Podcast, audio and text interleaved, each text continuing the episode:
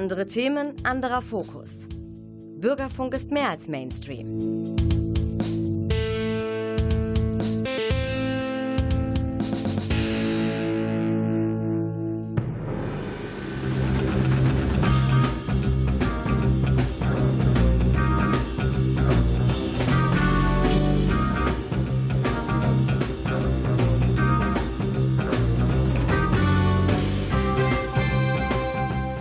Abend, meine Damen und Herren. Sie haben den Theatertalk eingeschaltet, die Sendung des Theaters Münster. Heute begrüße ich hier im Studio am Verspol eine neue Kollegin, Cornelia von Schwerin.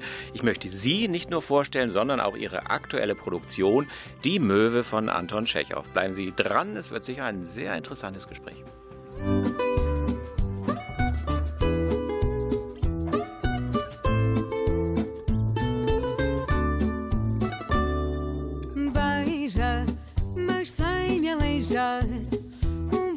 Na cara deixa a desejar.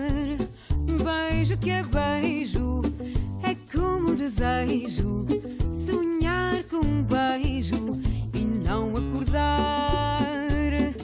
Beija sem perdoar à beira do tejo, à porta de um bar.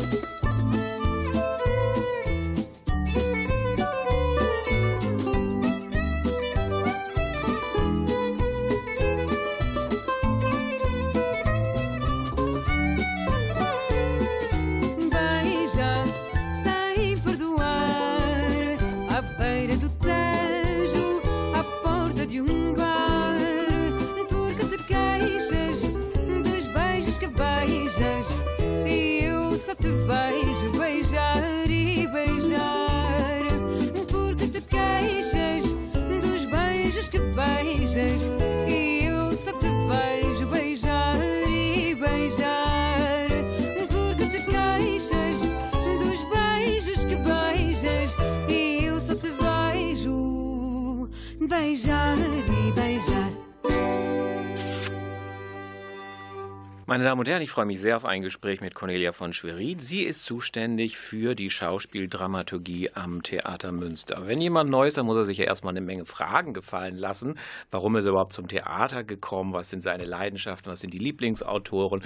Wie auch immer. Jetzt bringe ich auch Cornelia damit so mal ein bisschen äh, in Verlegenheit, vielleicht auch nicht. Äh, mal sehen, wie sie antwortet. Also, liebe Cornelia, dein Weg zum Theater, wann äh, erwuchs die Leidenschaft? Mit dem Schülertheater oder erst später? Oder was war so die Initialzündung?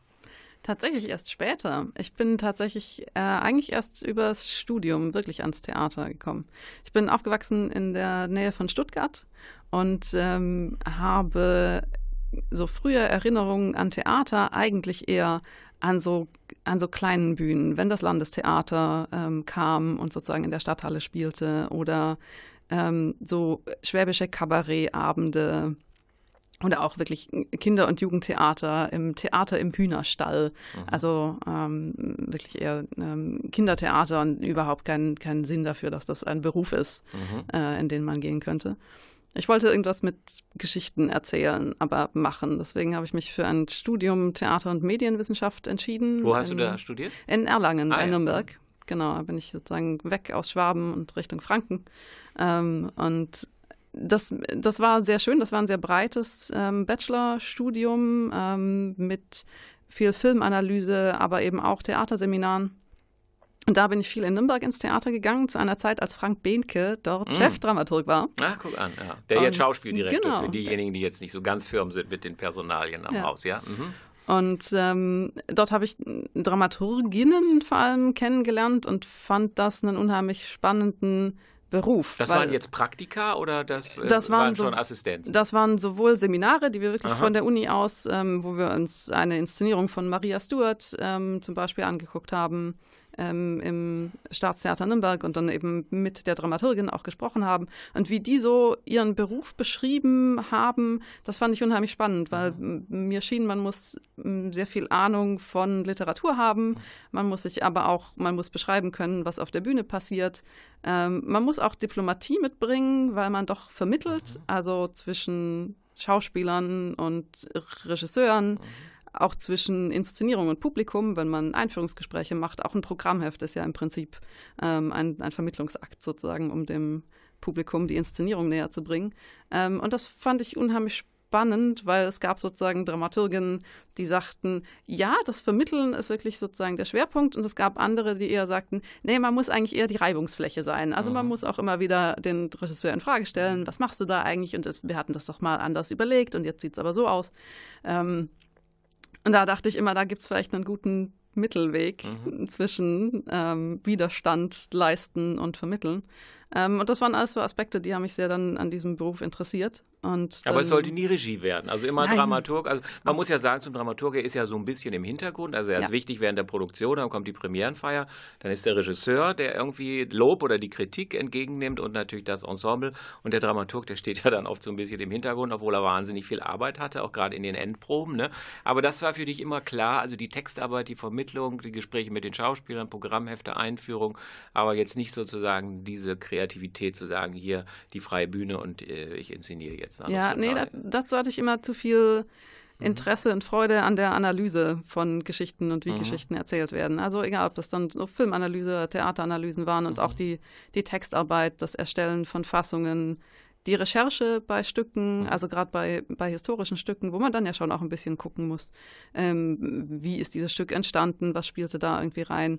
Ähm, das sind eher so die Aspekte. Ich habe selber nie auf der Bühne gestanden, ich habe kein, kein Schülertheater gemacht.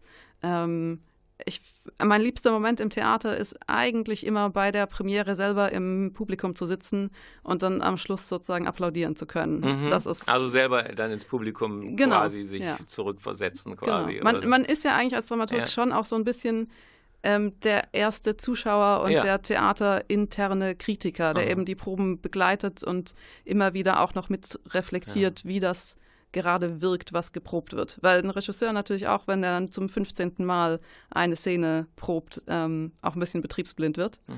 Ähm, und da sind wir als Dramaturgen natürlich so ein, so ein bisschen immer noch mal so einen Schritt zurücktretend, ähm, können wir dann auf die Proben schauen und wieder ein Feedback geben. Mhm. So dieser Entscheid, hat das deine Familie mitgetragen? Ich meine, es ist ja so ins Theater gehen, da sagen, Kind, warum machst du nicht Jura oder gehst zur Bank? Oder war das eine Familie, die gesagt hat, ja, wenn das deine Leidenschaft ist oder die ist jetzt erwacht, die Leidenschaft, dann äh, mach das doch. Oder äh, gab es da auch so ein bisschen Bedenken? Überleg mal. Man muss ja auch sagen, du lässt dich ja auf ein Leben ein, drei Jahre hier, vier Jahre da, Absolut. dann zwei Jahre vielleicht gar nichts und frei. Ne? Ja. Äh, das waren jetzt nicht Hinderungsgründe. A, Familie und B, das Leben, das sich mit so einem Beruf verklammert. Ja, das waren zum Glück keine Hinderungsgründe. Ich habe eine ganz wunderbare Familie und meine Eltern haben das immer absolut Mhm. unterstützt, haben auch gemerkt, ähm, ich möchte das, ich kümmere mich da auch, ähm, also dass während dem Studium ähm, ich eben schon Dramaturgieassistenzen und Hospitanzen gemacht habe an den Theatern und dann ergab sich auch so ein bisschen eines aus dem, aus dem anderen und ich weiß aber, dass ich meine Familie als Unterstützung immer hinter mir stehen habe. Ähm, und die sind tatsächlich, nee, für die, die haben sich keine Sorgen gemacht. Ich habe auch m, meine Geschwister, ich habe drei ältere Geschwister, ähm, die sind alle so ein bisschen in so eine Richtung. Also mein einer Bruder ist Bibliothekar, ähm, meine Schwester ist Verlagskauffrau und äh, mein anderer Bruder ist Veranstaltungstechniker an der Filmakademie in Ludwigsburg. Also zwei zumindest auch mit Literatur Genau, also und, es, ähm, ja, alles, es ist ne? tatsächlich niemand Arzt oder Jurist geworden Ja, von okay, den okay. Kindern. Aber ich glaube, das haben meine Eltern ganz gut Ja. verkraftet. Ich habe so eine Frage, die stelle ich eigentlich meistens zum Schluss, äh, aber wir kriegen ja manchmal so Anrufe von Berufseinsteigern oder diejenigen, die im Studium sitzen und sozusagen, wie wird man sowas? Wenn du jetzt sagen würdest, bevor wir dann später auf deine Produktion zur Fläche kommen, was für Qualifikationen oder was für Begabungen oder was für Gene muss man haben, um sich auf diesen Dramaturgieberuf einzulassen? Was muss man mitbringen und so? Also ich glaube, es schadet tatsächlich nicht, ein gewisses diplomatisches Gespür zu Mhm. haben, weil man tatsächlich zwischen vielen ähm, Bereichen eben vermittelt. Ähm, auf jeden Fall muss man ein Interesse und ein gewisses Textverständnis ähm, mitbringen, weil man ja nicht nur die äh, Theaterstücke liest und dann da vielleicht eine Fassung erstellen muss. Man muss ja auch selber sehr viele Texte schreiben für Programmhefte, für Ankündigungen. Ähm, also da ein, ein Umgang an Freude m, ja, mit Texten, das ist auf jeden Fall wichtig. Ähm, und ein, ähm, ein sehr waches Auge, weil wenn Mhm. man ähm, doch so viele Produktionen und Proben ähm, sieht und dann immer beschreiben muss, was hat man jetzt sozusagen da gesehen. Ähm, das ist, das ist wichtig, dass man da offen, offen bleibt und dass man auch mit jeder Produktion wieder dazulernt, weil es kommen wieder andere Schauspieler in anderen Konstellationen, es kommen immer wieder neue Regie-Teams, die beschreiben Dinge jedes Mal anders, weil jeder andere Worte findet ähm, für das, was er da doch tut. Ähm, und da immer wach, wach zu bleiben und immer interessiert zu sein, wie das andere Menschen auch beschreiben, um selber das eigene Vokabular zu Mhm. erweitern. Mhm. Das ist, glaube ich, wichtig. Mhm. Jetzt noch äh, zurück zu dir. Also du hast von deinen äh, Assistenzen und Praktika gesprochen. Was waren jetzt sozusagen die festen Stellen, äh, bis du jetzt quasi in Münster angefangen hast? Wo warst du da konkret? Also ich war jetzt das letzte Jahr, ähm, 2020, habe ich ein Jahr als Elternzeitvertretung am Mhm. Staatstheater Au äh, Augsburg gearbeitet, ähm, auch in der Schauspieldramaturgie. Ähm, das war sehr schön und sehr spannend, ähm, auch wenn das äh, ab Februar, März, Mhm. ab März, wann kam März, Corona? Mitte genau, März, Mitte März, März, März. etwa, ja. Mhm. Ähm, wird da natürlich auch ähm, viel geschlossen, aber Augsburg macht sehr viel im Bereich äh, digitale Experimente. Ähm, das war also trotzdem sehr, sehr spannend und es war sehr spannend, das äh, Haus auch nochmal kennenzulernen, ähm, weil Augsburg ist ja gerade zum Staatstheater ernannt worden. Mhm. Ist also auch ein großer Betrieb und ich war vorher sechs Jahre am Stadttheater Gießen. Mhm. Das ist auch ein Mehrspartenhaus, aber trotzdem einfach ein kleinerer Betrieb mit etwas weniger Mitarbeitern. Ähm, deswegen war das nochmal ein ganz spannender Wechsel. Mhm. Ähm, und war aber in Augsburg immer klar, dass das eben eine Elternzeitvertretung Mhm. begrenzt auf ein Jahr ist. Ähm, Mhm. Und dann habe ich mich sehr gefreut, dass das ähm, so anschlüssig äh, mit Münster gleich geklappt hat. Mhm, mhm. So mal äh, rückblickend, ähm, wir können dann aber auch mal ganz hypothetisch in die Zukunft gucken. Was war sozusagen deine liebste Dramaturgie? Das meine ich jetzt bezogen auf den Autor und das Stück. Und wenn du die vielleicht noch gar nicht gehabt hast, was wäre eine Dramaturgie, die du dir wünschst, weil du dieses Stück, diesen Autor so wahnsinnig faszinierend findest? Also einmal ein Blick zurück. Was hat dir am meisten Spaß gemacht? Was hat dir am meisten gegeben? Hoffentlich sagst du nicht, eigentlich fand ich alles interessant, das wäre schade. Kannst du natürlich aber auch antworten. Und ähm, dann nochmal so ein Blick in die Zukunft. So, was wäre deine Wunschdramaturgie? ja, also das eigentlich, Wunschstück, ja. Mhm. eigentlich fand ich ja alles interessant. Ja, okay, das wusste ich. Nein, jetzt, okay. nein, ich kann, ich kann schon Ja. aus, auswählen. Ich hatte wirklich ganz viele wunderbare, schöne Produktionen, aber es gab auf jeden Fall Highlights. In Gießen waren das Mhm. Produktionen tatsächlich auf der kleinen Bühne. Auf der Studiobühne habe ich wirklich ganz viele schöne Produktionen gemacht. Eines war ähm, von Washti Muawat, ähm, dem Autor. Der hat eine Überschreibung ähm, der griechischen Antike gemacht. Ähm, das Stück heißt Der Sonne und dem Tod kann man nicht ins Auge sehen. Und das hat Mhm. eine unheimlich poetische Sprache Mhm. und lebt von einer ganz besonderen Atmosphäre. Ist das ein, ein dramatischer oder komödiantischer Text? Oder, also wie, Das wie, ist, das ist wirklich ein dramatischer Ja, ja. ähm, Text, der eben der Aha. griechischen Thebensage folgt. Also es beginnt mit der Entführung der Europa und endet bei Ödipus. Ähm, und hat äh, behandelt dann aber natürlich ganz viele große Menschheitsfragen Mhm. nach Liebe und Krieg und Rache und ähm, aber alles in einer unheimlich poetischen Sprache. Mhm. Und das in einer kleinen Bühne sehr konzentriert mit vier Schauspielern, einer ganz tollen Musikerin. Ähm, das war ein Highlight auf jeden Fall. Mhm. Und jetzt mal zukunftsgerichtet. Du darfst dir eine Dramaturgie nach Wunsch äh, aussuchen. Ach, es gibt tatsächlich, ähm, das ändert sich ja auch immer wieder so ein bisschen, aber es gibt mh, seit mh, so ein bisschen zwei, drei Jahren ein Stück, ähm, das nicht so viel gespielt wird, und zwar Richard II. von Shakespeare. Mhm. Ähm, das, ich hatte das mal gesehen in Wien in einer Inszenierung und konnte überhaupt nichts damit anfangen. Ich habe die Inszenierung nicht verstanden und ähm, dann habe ich äh, ein eine Verfilmung gesehen. Die äh, britische BBC Mhm. hat ähm, eine Verfilmung davon gemacht. Ähm, und die ist ganz toll. Und da habe ich, da ging auf einmal so ein Licht auf und ich dachte mir, ach, darum geht's in diesem Mhm, Stück. mhm. Ähm, und seitdem ist das immer so im Hinterkopf, dass ich mir Mhm. denke, wenn irgendwie mal die richtigen Voraussetzungen zusammenkommen, dann würde ich mich sehr gerne mit diesem Stück beschäftigen. Mhm, mhm. Äh, meine Damen und Herren, wenn Sie später eingeschaltet haben, ist Cornelia von Schwerin, Schauspieldramaturgin hier in Münster, gerade in Münster angekommen. Äh, wir werden jetzt als nächstes, bevor ein bisschen Musik erklingt, nein, nachdem ein bisschen Musik erklungen ist, äh, über ihre aktuelle Produktion Die Möwe von Anton Tschechow sprechen. Aber jetzt erstmal Musik, wie immer und ganz oft schon ausgesucht von Klaus Blödo.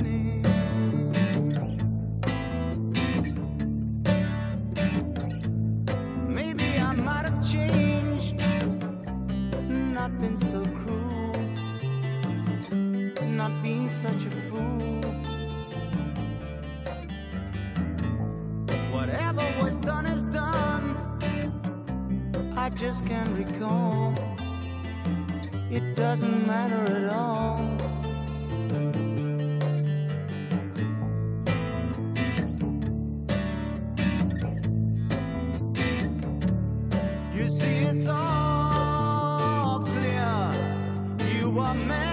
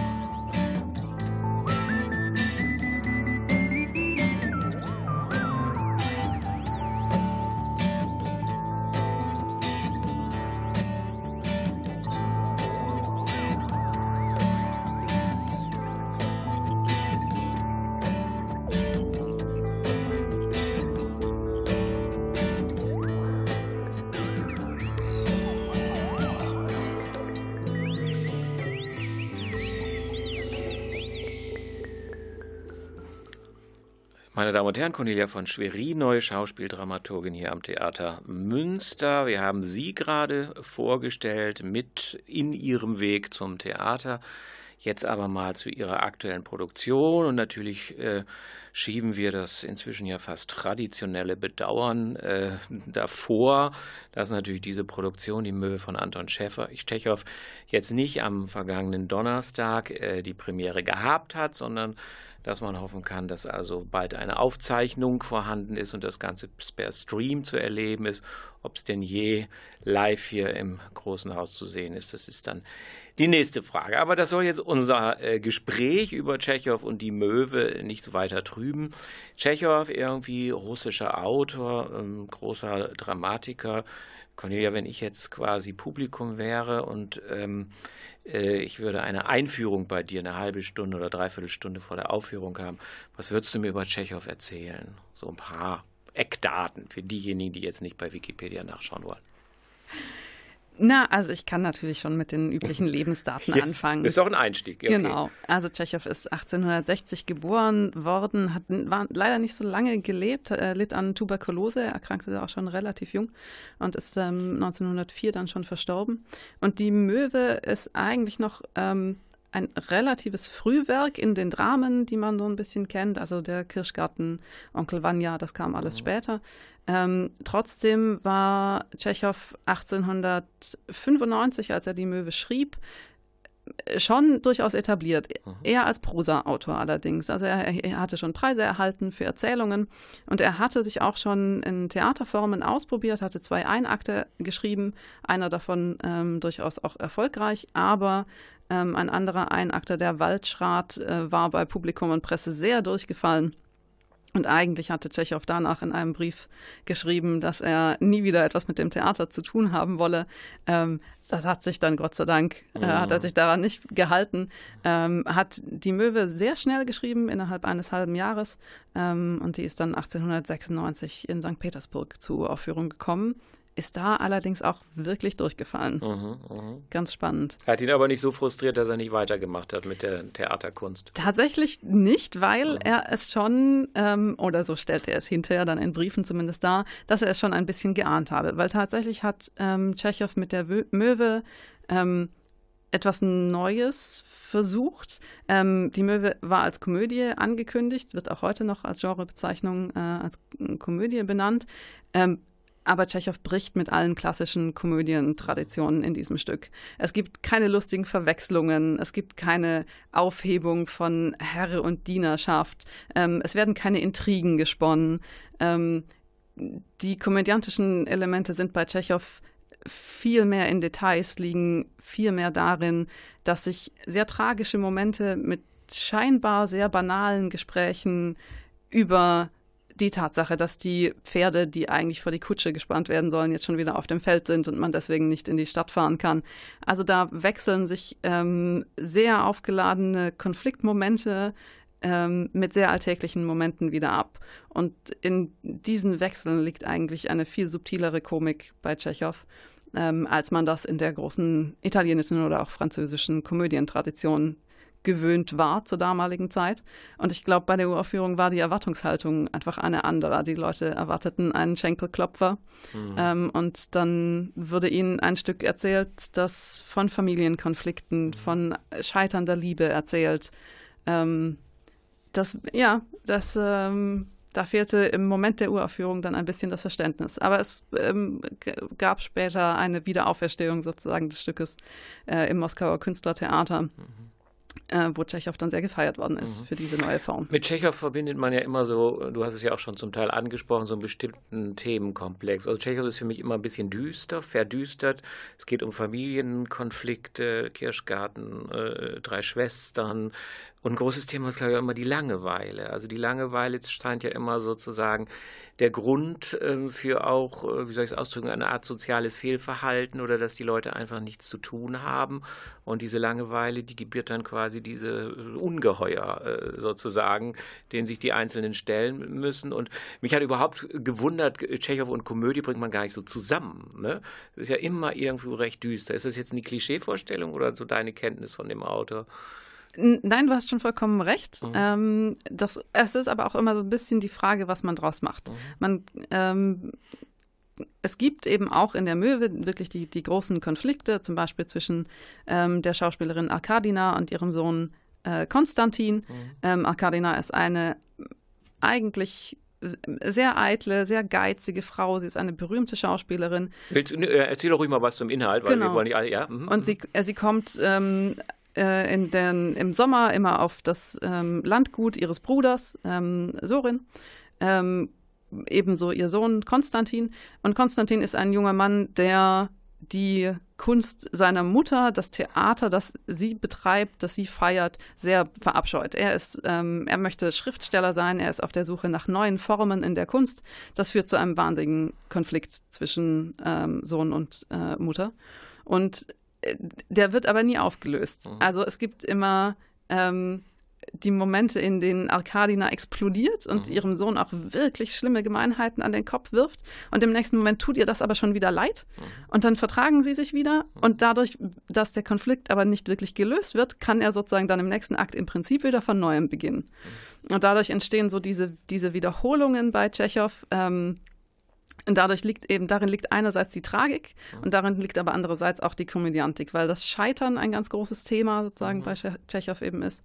Ähm, und, das, und das ist tragisch in den großen Träumen, die scheitern, in den großen Liebesbeziehungen, die scheitern.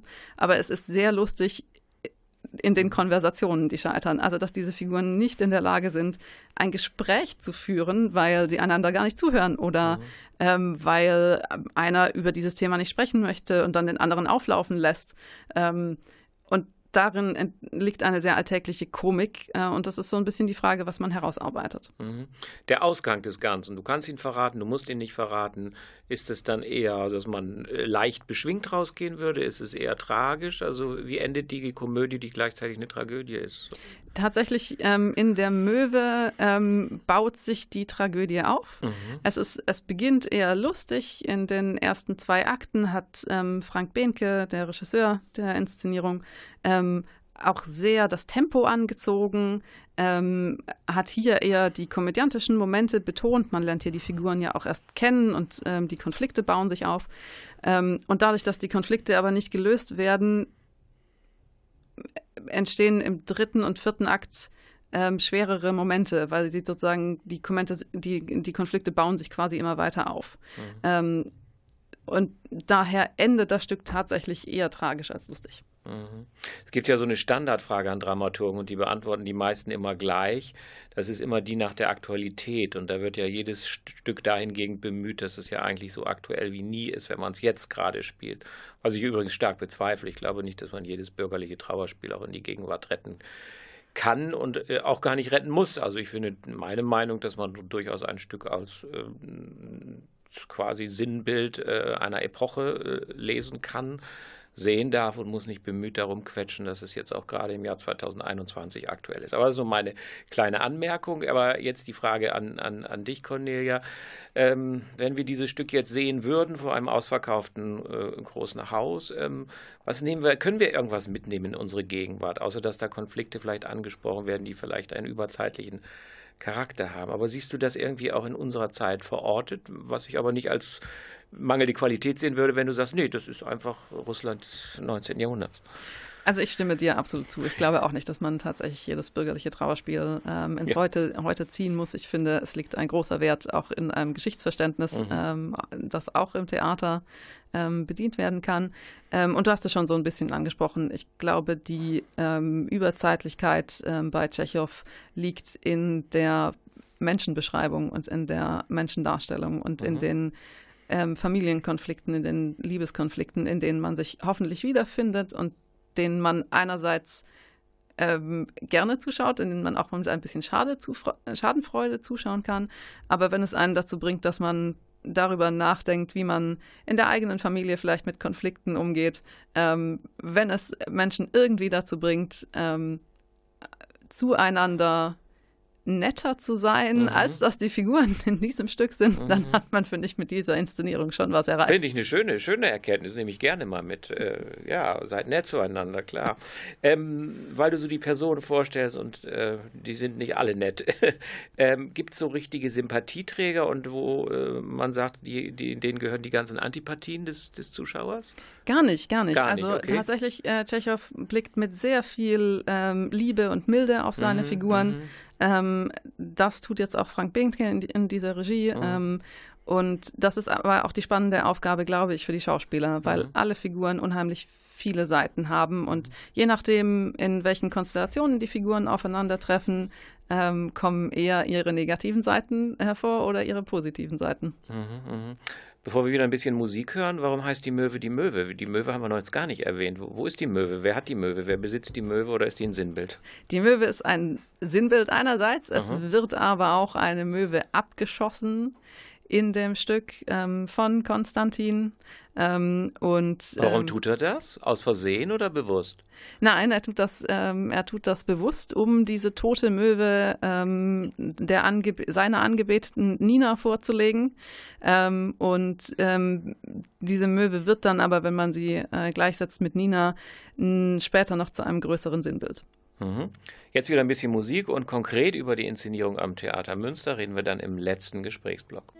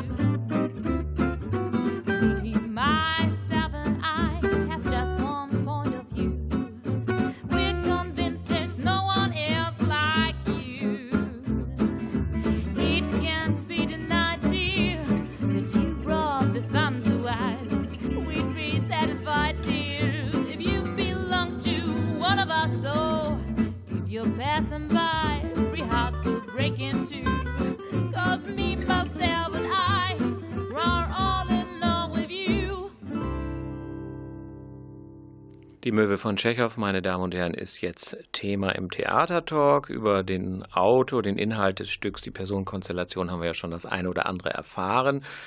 Jetzt ist mal wieder eine Produktion am Start, die äh, unter mit Corona begann. Äh, Cornelia von Schwerin, wie wäre es denn anders gelaufen ohne Corona, was jetzt erstmal rein die Probenbedingungen äh, angeht? Also wie habt ihr euch auf die gegenwärtige Situation eingestellt? Was ist noch möglich und was ist einfach nicht möglich, ob der Abstände? Ja, es war schon spannend. Also ähm, der Bühnenbildner Ralf Zigger ähm, hat, glaube ich, drei, vier verschiedene Varianten ähm, an Bühnenbildern gebaut, ähm, weil es äh, sich en- die Vorschriften änderten und alle gucken natürlich immer in die Glaskugel und versuchen vorherzusagen, ähm, was wann gilt. Und ähm, im Theater fängt man ja äh, relativ früh schon eben an, äh, Dinge vorzubereiten. Ähm, und ähm, jetzt haben wir ein sehr schönes Bühnenbild, einen sehr schönen Raum auf der großen Bühne im Theater Münster. Der Raum ist eigentlich sehr leer. Es gibt ein großes ähm, Bauelement. Das ist eine etwas heruntergekommene, sehr große Werbetafel, ähm, die zum einen gibt es bei der Möwe ein Stück im Stück Mhm. ähm, und da dient diese Werbetafel sozusagen als Bühne auf der Bühne. Ähm, es gibt noch einige kleinere Elemente, aber im Grunde können unsere Schauspieler die ganze Bühnengröße bespielen.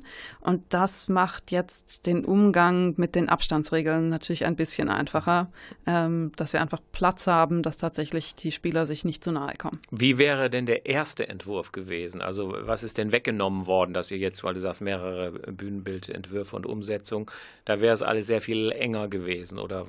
Äh, Ich, es gab sogar mal einen Entwurf, der ging eigentlich noch krasser in die andere Mhm, Richtung. Ähm, der hätte ähm, das ganze Stück auf viel weniger Figuren reduziert, hätte ähm, Konstantin als Hauptfigur sehr alleine in den Mittelpunkt gestellt, hätte ihm den Raum gegeben ähm, und ähm, genau alle anderen Figuren sozusagen von ihm räumlich getrennt. Ähm, es gab auch einmal einen Bühnenbildentwurf mit ganz vielen ähm, Plastikstühlen, dass man so eher so eine Art Labyrinth hat, durch das man navigieren muss. Ähm, diese Stühle sind jetzt auch immer noch Teil der Bühne, aber sie sind nicht mehr das Hauptelement.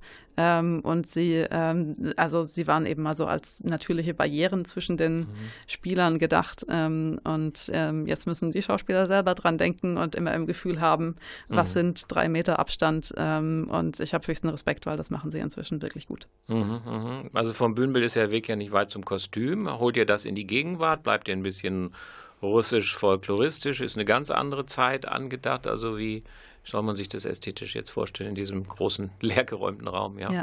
Ähm, das Kostümbild hat Luisa Wandschneider entworfen und hat einen sehr schönen Kontrast gesetzt, wie ich finde. Ähm, der Raum ist eher dunkel. Ähm, wir haben einen, den schwarzen ähm, Samtaushang um die Bühne herum, ähm, wo man sehr schön mit Licht arbeiten kann. Aber da drin poppen diese Figuren jetzt sehr heraus, weil die ähm, sind farbig, jetzt nicht so in, in Knalltönen, eher so ein bisschen pastellig, aber schon bunt. Und es sind so ein bisschen anhistorisierte Schnitte, Mhm. ähm, was wirklich die, was sehr schön, was sehr schöne Figuren macht, ohne jetzt sozusagen zu komödiantisch zu werden. Mhm, mhm.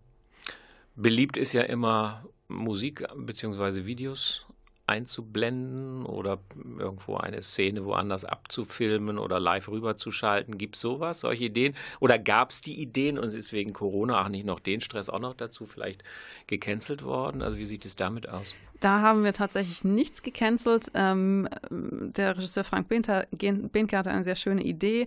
Und zwar hat er ähm, den Schauspieler des Konstantin, ähm, der wird gespielt von Julian Kluge, ähm, beauftragt, dass er wirklich in der Figur des Konstantin dieses Stück im Stück inszenieren darf. Das heißt, da hat sich der Schauspieler wirklich was ausgedacht, was macht er mit diesem Tschechow-Text. Ähm, und da wird ein bisschen Videoeinsatz zur Anwendung kommen. Mhm, mhm. Weil wir vorhin über den Beruf des Dramaturgen gesprochen haben, dazu gehört ja auch zu kürzen. Habt ihr äh, A beim Text gekürzt, beziehungsweise Frank Behnke neigt ja auch manchmal dazu, so ein bisschen zu verschränken, zu verschachteln, einen Fremdtext, sag ich mal, mit zu integrieren, hinein zu kollagieren. Gibt es da irgendwelche Sachen, die den Tschechow-Kenner entweder erfreuen oder erbosend äh, rausgehen lassen, weil da was eigentlich nicht dazu gehört? Da triffst du mich an einem wunden, Ja, wunden gut, Punkt, dann Wolfgang. wühle ich jetzt mal, dann wühle ich in, der Wühle Wunde. mal in der ja, Wunde. Okay. Es ist ähm, tatsächlich so, wir hatten uns ähm, schon sehr früh entschieden für eine ähm, Übersetzung von Thomas Brasch. Mhm. Ähm, und Thomas Brasch ähm, übersetzt wunderschön, übersetzt sehr poetisch, Mhm. sehr rhythmisch. Aber es ist nicht die knackigste, kürzeste Übersetzung. Mhm. Und dann haben äh, Frank Behnke und ich eigentlich von Anfang gesagt, ja, dann müssen wir eben ein bisschen mehr streichen. Und dann tut es einem doch um jeden Satz so weh, Mhm. den man Mhm. streichen muss. Ähm, das heißt, wir sind gerade noch bei einer Spieldauer von einer guten Stunde 50. Also ähm, Weil ihr auch nicht, mehr ganz kurz. dürft, ne? Das ist auch schon eine Corona-Länge. Oder wäre das auch sowieso so äh, gewesen? Wir müssen, wenn wir spielen dürfen, uns irgendwas überlegen. Ja. Entweder müssen wir nochmal kürzen oder Zwei wir können Abende. doch mit einer Pause oder wir Mhm. machen zwei Abende. Finde ich auch eine gute Idee. Einmal Mhm. morgens, einmal abends. Nein, Mhm, also da ähm, müssen wir noch ein bisschen uns dann tatsächlich was überlegen. Ähm, wir haben das sehr genossen, in dieser Ausführlichkeit der Fassung zu proben ähm, und nicht so sehr zu streichen. Vielleicht müssen wir den Rotstift aber auch noch mal ein bisschen ansetzen. Mhm. Ich hatte ja vorhin gesagt, jetzt wäre am vergangenen Donnerstag die Premiere gewesen. Das wisst ihr natürlich auch schon Tage vorher, dass es nicht so stattfindet. Mal eine ehrliche Antwort. Kippt das so ein bisschen die Spielfreude, die Lust, wenn man sagt, okay, es gibt eine interne Premiere für ein paar Hausmitglieder und es wird gestreamt und äh, es kommt aber kein Publikum, es kommt keine Presse in dem Sinne. Natürlich können die den Stream auch damit die Aufzeichnung äh, bewerten und äh, kritisieren.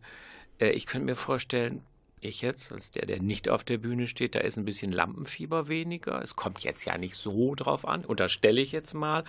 Oder es kommt auch manchmal so eine gewisse Lustlosigkeit, sieht ja eh kein Mensch. Wie ist das? Stellst du da was fest? Also ich stelle fest, dass bei allen die Freude, dass man proben kann, dass man Mhm. auch so eine große Produktion ähm, probt, ähm, was jetzt ja auch schon länger Mhm. ähm, nicht mehr war, ähm, das, und die Dankbarkeit, dass man arbeiten kann und darf, ähm, sehr, sehr groß ist. Und trotzdem ist natürlich ein Premierendatum der Punkt, zu dem es fertig sein muss und einen Mhm. Stand haben muss. Wir Mhm. haben dann, wenn jetzt sozusagen, ähm, auch wenn kein Publikum da ist, wir werden nicht nochmal irgendwann zwei Wochen haben, wo Mhm. wir sagen können, ja, dann proben wir es eben dann fertig. Mhm. Von daher ist, glaube ich, die Aufregung vielleicht nicht ganz die gleiche, aber das Bewusstsein, dass man ähm, zur Premiere ein, ein gewisses Endergebnis haben möchte, das dann so stehen soll und dass man dann ähm, hoffentlich diese Spielzeit vielleicht nochmal ähm, hochholen kann, Mhm. quasi um es vor Publikum zu spielen. Das sorgt schon für eine gewisse Anspannung und natürlich Mhm. auch den Ehrgeiz, das wirklich zu Premieren fertig zu Mhm. machen. Was bedeutet denn das für dich als Dramaturgin im Hinblick auf ein Programmheft? Also erstellst du da eins, beziehungsweise hast du möglicherweise schon schöne Texte ausgesucht, die in ein potenzielles Programmheft hätten integriert, einfließen lassen? Ähm, hast du da irgendwas vorbereitet und das wird jetzt auch nicht ähm, produziert werden? Oder wie machst du das damit? Wir bereiten was vor. Wir haben auch ähm, sehr schöne Fotos in Mhm. den Endproben gemacht. Ähm, also da läuft sozusagen der Prozess ganz normal weiter. Wir geben momentan keine Programmhefte in den Druck, Mhm. ähm, aber dass das vorbereitet ist, entweder für den Tag X, an dem man vielleicht doch wieder spielen darf, oder ähm, diese Texte gehen ja auch nicht verloren. Man kann die Mhm. auch anders ähm, verwerten. Man kann, wenn wir einen Stream machen, ähm, die vielleicht auch noch auf die Homepage mitstellen, damit sich ähm, Leute bei Interesse sich dort einmal durchklicken können. Ähm, also das wird ähm, trotzdem Mhm. vorbereitet, ähm, auch wenn wir natürlich wirklich das Publikum sehr vermissen, den Premierenapplaus sehr vermissen. Mhm. Ähm, aber es, die, die Stimmung ist trotzdem, wird von allen hochgehalten. Mhm. Kann man so ein Stück jetzt auf Halde irgendwo haben und sagt, wenn wir denn mal irgendwann spielen, auch wenn es erst äh, vielleicht im Herbst ist, dann holen wir das wieder hervor oder si- sitzen dann schon so viele andere neue Produktionen in der Pipeline, dass man sagt, okay, diese alte Möwe, die können wir jetzt nicht mehr bringen oder ist die irgendwo dann auch abrufbar für einen späteren Zeitpunkt? Ja, das ist natürlich ähm, nach einem Jahr Corona wirklich eine Frage. Ähm, Mhm. Wie viel sich da angehäuft hat Genau. inzwischen, ne? Mhm. Also ähm, was ist da alles noch in der, in der Pipeline? Ich finde das ja hochgradig spannend, wie Schauspieler ähm, es auch im normalen Betrieb äh, schaffen, so viel verschiedene Texte ähm, im Kopf äh, zu halten, auswendig zu können, immer der entsprechenden Produktion zuzuordnen. Ähm, aber jetzt schleppen die Spieler natürlich schon zum Teil sehr lange Mhm. auch noch ähm, Produktionen mit. Ähm, und wir müssen, wir sprechen da natürlich immer wieder äh, über dieses Thema Mhm. ähm, und wir müssen immer wieder zu jedem Zeitpunkt neu bewerten, wann ist der Punkt, an dem wir wieder spielen könnten und was würden wir dann ansetzen, wenn es wieder möglich ist. Mhm. Jetzt haben wir ja schon ähm, quasi Mitte April, Anfang Juli ist die Spielzeit zu Ende. Wenn du jetzt diese Premiere raus hast, wie geht es denn jetzt äh, im Hinblick aufs Schauspiel weiter? Wartet ihr ab oder habt ihr schon wieder neue Sachen, die ihr beginnt zu proben? Also diese noch über zwei Monate Spielzeit, wie sehen die fürs Schauspiel aus bis Anfang Juli? Von der neuen Spielzeit, wie die aussieht, wollen wir erstmal gar nicht reden, sondern einfach nur über die letzten verbleibenden Wochen der Spielzeit. So ein bisschen ist man ja schon auf der Zielgerade im Frühjahr. Ja. Ne? Wir hatten für Anfang Juni eigentlich das Dramenlabor-Festival geplant, auch schon im letzten Jahr. Ähm, ein Festival für junge neue Dramatik. Ähm, das ist ja ein Thema, das hier im Schauspiel Münster ähm, der Leitung sehr am Herzen liegt. Ähm, da haben wir jetzt schon diverse Digitalprojekte veröffentlicht, ähm, wo wir junge Autoren gebeten haben, uns sehr schnell, sehr kurze Texte ähm, zu schreiben, haben das zum Teil mit Videokünstlern umgesetzt, die haben ein Hörspiel erstellt. Ähm, es wird jetzt noch ein Game geben, darauf bin ich auch sehr gespannt, ein Videospieltext. Also da laufen momentan eben Projekte für das Digitale und es wäre aber natürlich sehr schön, wenn wir Anfang Juni ähm, vor Publikum auch nochmal ein Programm zusammenstellen könnten für dieses Festival für neue Dramatik. Mhm. Da unsere Sendezeit zu Ende geht, jetzt die allerletzte Frage ganz, ganz schnell. Münster konntest du natürlich auch nur begrenzt kennenlernen. Wo geht man hin, in welche Gastronomie, was auch immer. Gibt es vielleicht trotzdem irgendeinen Ort, wo du gerne spazieren gehst, für dich bis nachdenkst über Tschechow die Möwe? Ein Lieblingsort in Münster schon für jemanden, der noch nicht so lange in Münster ist? Als Abschlussfrage.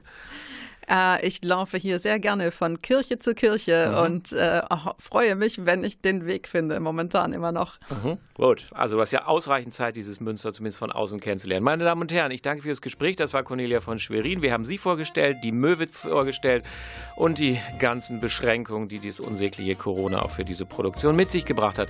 Wir hören uns wieder im Mai. Bleiben Sie bis dahin fit und gesund. Setzen Sie die Maske auf, halten Sie Abstand und wir freuen uns auf ein Wiederhören im Wonnemonat. Tschüss und auf Wiederhören.